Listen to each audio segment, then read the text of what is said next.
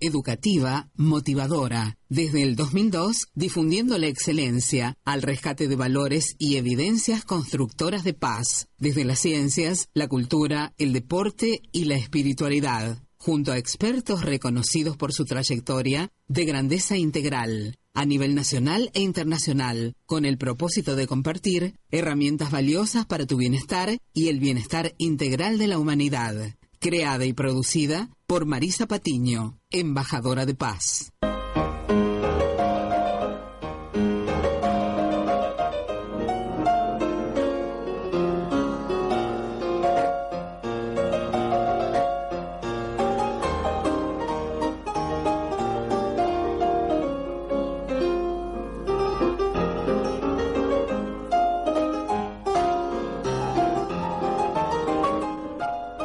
Bienvenidos a Esperanza Argentina y Global. Les habla Mari Zapatiño, directora y productora de Esperanza Argentina, escuchando esta música, por supuesto, en homenaje a mi madre, que le encanta, obviamente, Chopin.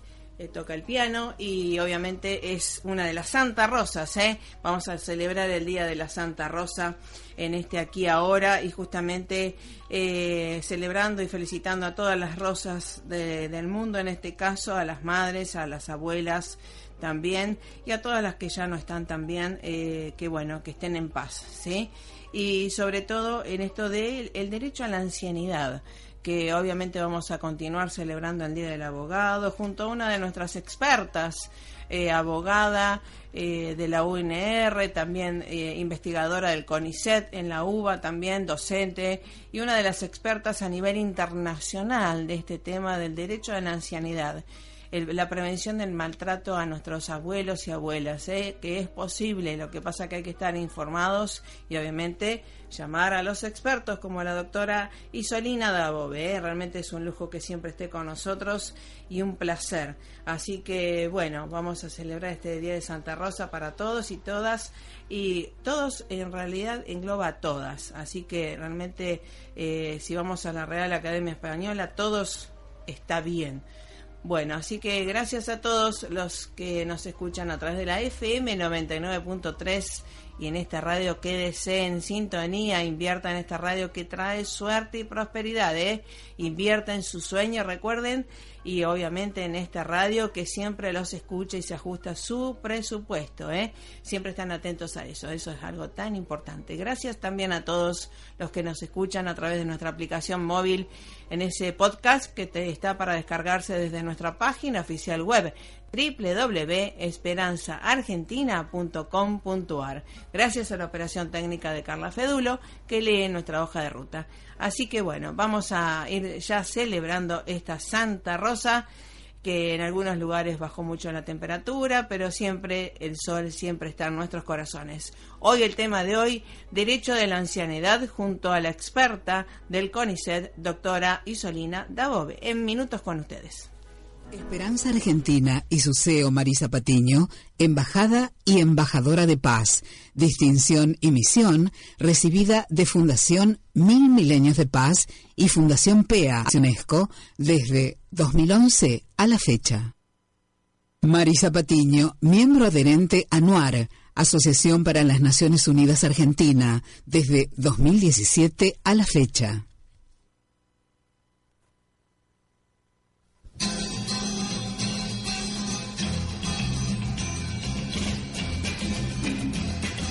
Rosa, rosa tan maravillosa, como blanca diosa, como flor hermosa, tu amor me condena a la dulce pena de sufrir. Rosa, rosa, dame de tu boca esa furia loca que mi amor provoca, que me causa llanto por quererte tanto solo a ti. Ay, Rosa, rosa, pide lo que quieras, pero nunca pidas que mi amor se muera si algo ha de morir. Moriré yo por ti. Rosa, rosa, pide lo que quieras, pero nunca pidas que mi amor se muera si algo ha de morir. Moriré yo por ti. Rosa, dame todos tus sueños. Ay, dueño de tu amor quiero ser. Ay, ayer las heridas, vida junto a mi. Ay, Rosa, Rosa, eres orgullosa y sin contemplarme tu fe destroza mientras tanto yo. Sí, celebrando el Día de la Santa Rosa en homenaje a mi querida Rosa Madre, ¿no? Eh, que a todas las abuelas y abuelos y a las madres también, en esto del derecho de la ancianidad y que tenemos a una experta, Rosa Arigacina, experta en el CONICET, que da docencia en todo, en todo el mundo. Así que me pongo de pie. ¿Cómo te va, doctora Isolina Dabové? Hola, ¿qué tal? Muy bien, muy contenta de, poder compartir este espacio con vos. Gracias, Marisa. Gracias a ti porque sé que sos una hormiguita viajera y todos también estamos eh, viajando y tratando de dar lo mejor. Y es un orgullo que eh, seas eh, egresada de la UNR y que sigas dando lo mejor en el CONICET y en el mundo, ¿eh? Gracias, sí, la verdad que la, la UNR y la Facultad de Derecho en particular la siento como mi casa y bueno, eh, sí, gracias, a, uno tiene la obligación de dar. Sí, sí, tal cual. Y vos es que, y además esto de la, de la excelencia y gratuidad, ¿no? De una universidad que da lo mejor, en este caso que lo hemos comprobado, y que vamos por todo el mundo, ¿no? Sí, así es, así es. Gracias, Marisa. Porque también vos sos eh, ejemplo para los otros chicos que ahora quieren ingresar a las carreras, ¿verdad? En este caso de Derecho, y que se puede ayudar tanto a la gente, ¿no? Eh, en este caso a los ancianos, ¿no? El derecho de la ancianidad. Cuéntame un poco eh, qué es este tema tan importante y que no siempre tan conocido. Sí, bueno, eh, el derecho de la ancianidad o derecho de la vejez es una nueva especialidad jurídica que se ocupa de los problemas que viven las personas mayores por el hecho justamente de haber envejecido.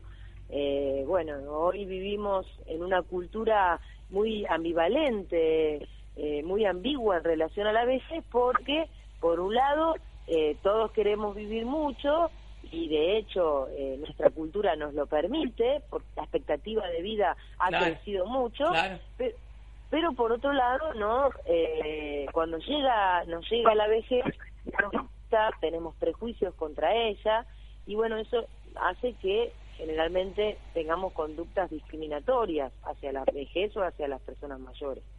Tal cual. Y sobre todo, digamos, eh, entre nosotros mismos, ¿verdad? Eh, siempre decimos esto del maltrato entre mujeres, también el de la descalificación, las dudas, esto del el pensamiento tan, eh, con tanto, este, entre, entre cruzados, ¿no? Que tiene la gente, y ese ya también es un maltrato. Sí, sí, bueno, justamente en, en, el, en el envejecimiento salta con claridad eh, todo esto porque además la vejez es un fenómeno mayoritariamente femenino. Entonces, sobre las personas mayores o sobre la temática de la vejez pesan eh, discriminaciones múltiples. Claro, Entonces, A, a, una persona se la discrimina no solo porque ya es vieja, sino porque además se empobrece, porque además se la considera inútil, porque además es mujer, porque además puede pertenecer a una cultura originaria, entonces nos resulta más extraña todavía, y así, este, puede, porque a lo mejor tiene alguna discapacidad, y le podemos sumar todas las discriminaciones eh, que se nos ocurran, y bueno, eh, eso hace que el derecho de la vejez sea una necesidad, ¿no es cierto? Claro, sí, a, la, sí. a la justicia, ¿no? Sí, sí, y además, sobre todo, que, que sabes muy bien que trabajamos insistentemente también en, donde podemos, ¿no? En Santa Fe, sobre todo, eh, y en donde estamos, ¿no? Eh, en esto que eh, empoderar a la abuela, en, en, el sentido, ¿no? De recordarle sus derechos de mujer, de abuela y como, como ser, ¿no? De no solamente estar en un buen, si no se puede estar en su casa, en un buen geriátrico y que sea bien tratado. Esto eh, que no es porque, digamos, es grande y ya no está en el circuito laboral y bueno, se desecha. No es, eso no, no tiene que ser la normativa, ¿no? Exacto, sí, sí, los medios de comunicación y tu programa en particular, me consta, eh, trabajan y, y deben aumentar incluso más lo que hacen eh, para que la gente se sienta habilitada eh, a, ejercer, a asumir sus derechos primero y luego ejercerlos y a pelear, a pelear por, ellos de manera eh, razonable, ¿no es cierto? eh, sí, con las herramientas que el propio sistema da, ¿no es cierto? Respetuoso de los derechos de los otros, ¿no? Pero es muy importante que, la, que cada uno en su vejez tome conciencia acerca de, este lugar que uno tiene sobre sí mismo, sobre su patrimonio, sobre sus libertades. Lo, que no puede suceder es que una persona se vea forzada a vivir en un geriátrico, hablando mal y pronto, eh, realmente contra su voluntad y, y, no puede hacer nada. Entonces, esto es gravísimo y los medios, reitero, tienen mucho para, para, hacer, en el campo educativo. Pero por supuesto. Y además, y también nos ha pasado al revés. Y sabes que tenemos casos que obviamente la gente cree que el abuelo eh, llega con una normativa de sabiduría, de bondad y demás, y no siempre sucede así. En muchos casos los abuelos varones, eh, em, empresarios y demás, son muy manipuladores y a veces lo que fueron maltratadores psicológicos lo continúan haciendo eh, a los 80 y 90 años. Entonces, a veces el geriátrico para la mujer es una salida de ese círculo vicioso, ¿verdad? Sí, sí, a ver, la, eh, la vejez es una propiedad, es una característica que atraviesa la vida en general, las personas, las cosas, el patrimonio. Pero, es decir, eh, ser viejos no nos hace automáticamente mejores ni, buenos. Pero, pero sí, o sea, desde el punto de vista moral, ¿cierto? Sí. Pero sí, la vejez, eh, digamos, de manera generalizada, nos ubica en un lugar de, vulnerabilidad y de fragilidad por estas cuestiones de los prejuicios eh, importantes que pesan sobre ellos. Ahora bien, es cierto que en relación a una persona que toda su vida ha mm. sido manipuladora o ha tenido, este, ¿no es cierto?, eh, eh, características violentas, en la vejez esto no va a disminuir ni, ni, va a cambiar. Eh, el derecho de la vejez no va a promover conductas que sean dañinas para otros. Claro. Eh, a, veces casi la exacerba. Claro, no, no. la, la, cimenta, claro. Claro, lo mismo, no sé, bueno, ahora entró en vigencia en, en América la Convención Interamericana, justamente, de derechos humanos de las personas mayores. Y ahí, ahí hay un reconocimiento importante de derechos que, por supuesto, pueden ser usados para el bien y para el mal, pero ningún juez en su sano juicio o ningún eh, ninguna persona a cargo de desarrollar una política gerontológica eh, razonable eh, está habilitado para usar ese instrumento para este, exacerbar eh, las psicopatías, digamos, este, y ese tipo de prácticas, ¿no es cierto? Aquí la, razonabilidad prevalece.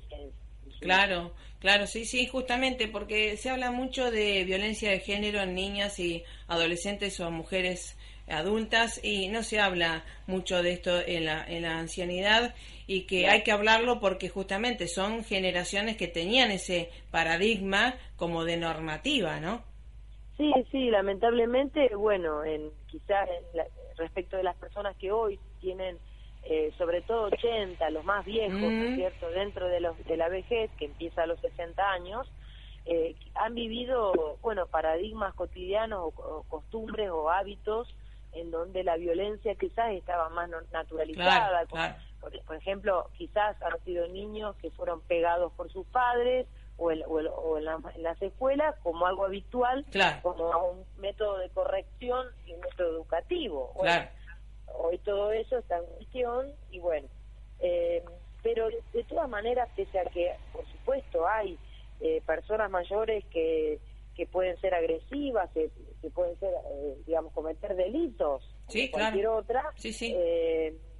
digamos, aún así hay una cuestión básica estructural en la vejez y es el hecho de que nuestra cultura la considera como una característica ambivalente, genera miedo, genera angustia, porque es la cara del final de la vida, ¿no? El rostro más claro de, del límite, de los límites de la vida, y entonces eso hace que nos resulte dificultoso asumirla desde el punto de vista psicológico, desde el punto de vista eh, cultural en general. Bueno, frente a eso, la consecuencia inmediata es, bueno, el atropello de los derechos, la, digamos, Bueno, y, contra eso es que tenemos que trabajar, claro. por lo menos desde el derecho de la vejez. Exactamente. Y, muchas veces eh, estaba hablando con gente de geriátricos allá de, de Funes, eh, gente que... Eh, también el prejuicio, ¿no? Que, digamos, los geriátricos tratan mal a la gente y no, no siempre es así. Hay que asesorarse muy bien, hay que ir a ver muy bien. Hay, hay muchos geriátricos que están muy preparados con estimulaciones de música, de, terapia, ocupación de, de, los abuelos, ¿verdad? Y que justamente me decían bueno, la directora dice, vos es que hay un abuelito que tiene 90 años y que está desesperado con tener relaciones sexuales, ¿no? Con otras abuelas y demás. Y entonces eso de sacar el prejuicio, ¿no? Que como el abuelo, bueno, ya no tiene más nada, nada, o la abuela, y tienen su vida personal totalmente florida, ¿no? Eh, obviamente si está bien de la cabeza. Sí, a ver, mira, eh, las residencias gerontológicas, para hablar, ¿no es cierto?, con, más propiedad, digamos, para hablar genéricamente, eh, es una opción habitacional más, una opción que en algunos casos también puede ser de cuidado, de, claro. asistencia, eh, por lo tanto, no creo que sea bueno demonizarlos. Claro, claro. Sí, creo que de todas formas, por ahora tenemos que seguir manteniendo una actitud alerta, claro. es decir, de observación, de búsqueda, de análisis y de seguimiento Tal cual. de lo que sucede en Tal los cual. si uno tiene a una persona, por supuesto, familiar, un amigo viviendo allí, y eh, pero bueno, eh, es una institución que tiene que ser transformada eh, desde sus bases. Eh, es decir, ¿qué sería un buen geriátrico, un buena, una buena residencia desde mi punto de vista? Aquella que funcione centrada en la, en la, en la persona y en los derechos de la persona. Tal cual. Quizás no me importaría tanto que tenga, eh, qué sé yo, talleres de todo tipo o confort, porque puede tratarse de, digamos, funcionar como una cárcel de lujo. No me interesa eso, sino que creo que hay que mirar la forma en que se establece el ingreso de la persona, por ejemplo. lo, deseable es que cada geriátrico eh, celebre, eh, establezca un contrato de prestación de claro, exacto. con la persona que va a vivir ahí. Claro. No con el familiar. Con el, claro, exactamente. Entonces, empezando por ahí. ¿eh? De común acuerdo y, claro, claro, sí, sí. Negociando las condiciones, como un contrato. Sí, sí, tal, cual. Es un contrato de, un acuerdo de ambas partes. Claro, eh, parecido a un contrato de alquiler o a un contrato de alojamiento que uno hace en un hotel. La, las diferencias son, bueno, los servicios que va a recibir, por supuesto, el tiempo que va a vivir así. Bien. Y el consentimiento informado también tiene que estar ah, presente bien, bien, en este contrato. Bien. Muy, muy importante porque eh, uno ve de todas las gamas, ¿no? Todos los colores, desde los que, obviamente, pero bueno, hay mucha gente que está en, en, lugares residenciales, la gente que está en la casa y, gente que está en los hospitales. ¿Qué le decimos a las abuelas, en especial a las abuelas, eh, en este Santa Rosa, ¿no? Para recordar sus derechos como mujer, como abuela, y sobre todo no demonizar tampoco, ahora vienen las neurociencias y la neuroplasticidad, ¿no? que doy fe, mi padre también es, eh, es padre y abuelo, y obviamente esto de la, el, tener proyectos. Hay gente de 20 años que no tiene proyectos. Mi padre siempre está con proyectos infinitamente y, y, nunca se dice ni abuelo ni, ni, ni, ni obviamente ni anciano, pero eh, en ese sentido de eh, no no demonizar al que tiene más de 50 o de 60. Eh, ahora la vida se extendió muchísimo y la neurociencia y neuroplasticidad está demostrado, evidencias que es eterna, ¿no? Sí, eh, bueno, lo primero que creo que hay que recalcar es que uno no es ni abuelo, ni pasivo, claro. ni eh, cualquier calificativo que queramos poner a, las personas que transitan esa, edad. Lo primero que hay que reconocer es que estamos frente a una persona, que uno es una persona. Tal cual. Y es, una persona mayor. Claro. O anciana o vieja, que, o adulta mayor, que son los términos que eh, en el mundo eh, de habla hispana usamos para referirnos a esta etapa de la vida. Tal cual. Luego, si esa persona mayor, eh, si reconocida como fin en sí mismo, eh, digamos, desde el lugar del respeto y de la dignidad de cada uno, eh, a su vez tiene familia, ha tenido hijos, y estos hijos han tenido otros hijos, entonces será además de mayor abuela, será además de persona mayor jubilada o este, lo que sea. Eso, digamos, parece menor, pero no, esto nos ubica a cada uno. El otro es una persona y como tal, en este caso, viviendo la última etapa, es una persona mayor. La, la vejez empieza a partir de lo que estableció la, la Convención Interamericana desde los 60 años en adelante. Y es una etapa larga que puede durar 20, 25 años más en cuanto a la expectativa de vida. por, por otro lado, es muy importante que uno entienda como persona mayor que la vejez no nos eh, impide ejercer nuestros derechos y sobre todo, como vos decías muy bien, proyectarnos. Claro. porque los dueños de nuestras vidas y de nuestros cuerpos mm. somos cada uno de nosotros en todas las edades, con más razón en la vejez. Exacto. Y vamos a subrayar eso, los dueños de nuestros cuerpos y mentes eh, son somos cada uno de nosotros hasta el fin de nuestras vidas. Así es, así es. Sobre todo eh, desde el punto de vista jurídico, ¿no es cierto?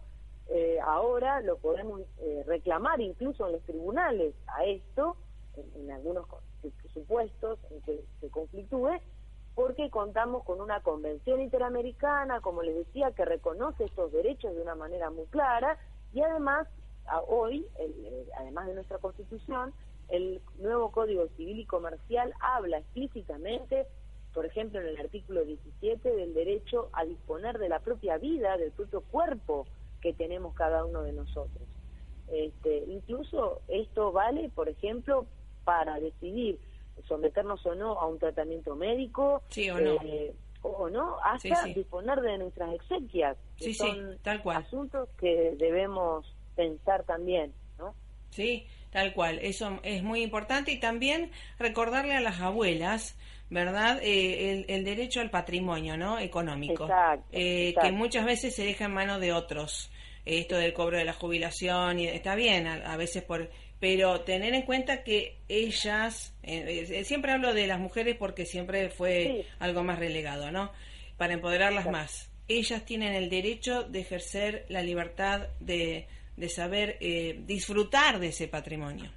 Sí, sí, sí, mira, en la Convención Interamericana el artículo 23, entre otros, es enfático en relación al reconocimiento del derecho de propiedad, eh, el derecho a disponer, y bueno, hay mucha jurisprudencia, por suerte, que crece, eh, en donde eh, los jueces han tenido en cuenta eh, las dificultades que trae la vejez, los prejuicios, la minoración en el ejercicio de los derechos y los abusos, y han reconocido abusos. Tal cual. Condenando penalmente por estafa, eh, revocando donaciones que en algunos casos hacen las personas mayores por ingratitud, porque del otro lado luego el beneficiario se olvida del beneficio y empieza a maltratar a la persona o la abandona. Sí, sí, eh, es decir, que no hay que primero proyectar la vida pensando que uno es el dueño de sí mismo y de su patrimonio. Segundo, hay que ejercer los derechos de manera pacífica y razonable. Y esto genera problemas. Y hay que buscar un asesoramiento jurídico porque en los tribunales hay buena jurisprudencia en favor de, de este tipo de, reconocimiento, ¿cierto? Sí, sí, sí. Así que bueno, y lo importante a veces es tener, eh, por eso, que gente que pueda escuchar una radio, un programa que va a seguir siendo, vamos a continuar en esto porque eh, lo pueden asesorar mucha gente que está eh, imposibilitada físicamente, ¿no? Pero puede y debe seguir ejerciendo su derecho de anciano. Claro, sí, sí.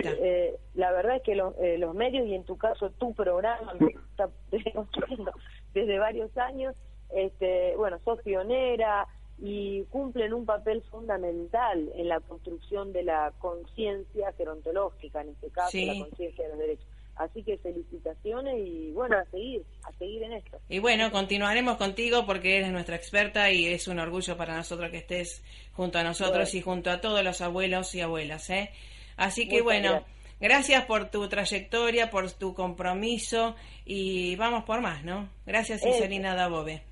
Gracias a vos y a todos los que te escuchan también. Un abrazo grande. ¿eh? Bueno, hasta la próxima y ya continuaremos con este de Derecho de la Ancianidad de la Vejez junto a nuestra experta, la doctora Isolina Dabove del CONICET, experta en estos temas que hacen tanto bien y que traen paz, sobre todo a nuestros abuelos y abuelas. ¿eh? Usted se lo merece.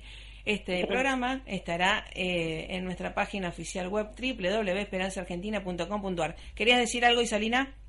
No, no, simplemente reiterar el agradecimiento y que trabajemos todos por una sociedad para todas las edades. Exactamente, de eso se trata la paz. Un abrazo y hasta la próxima. Gracias por todo. Hasta la próxima. Hasta la próxima. Gracias a ustedes.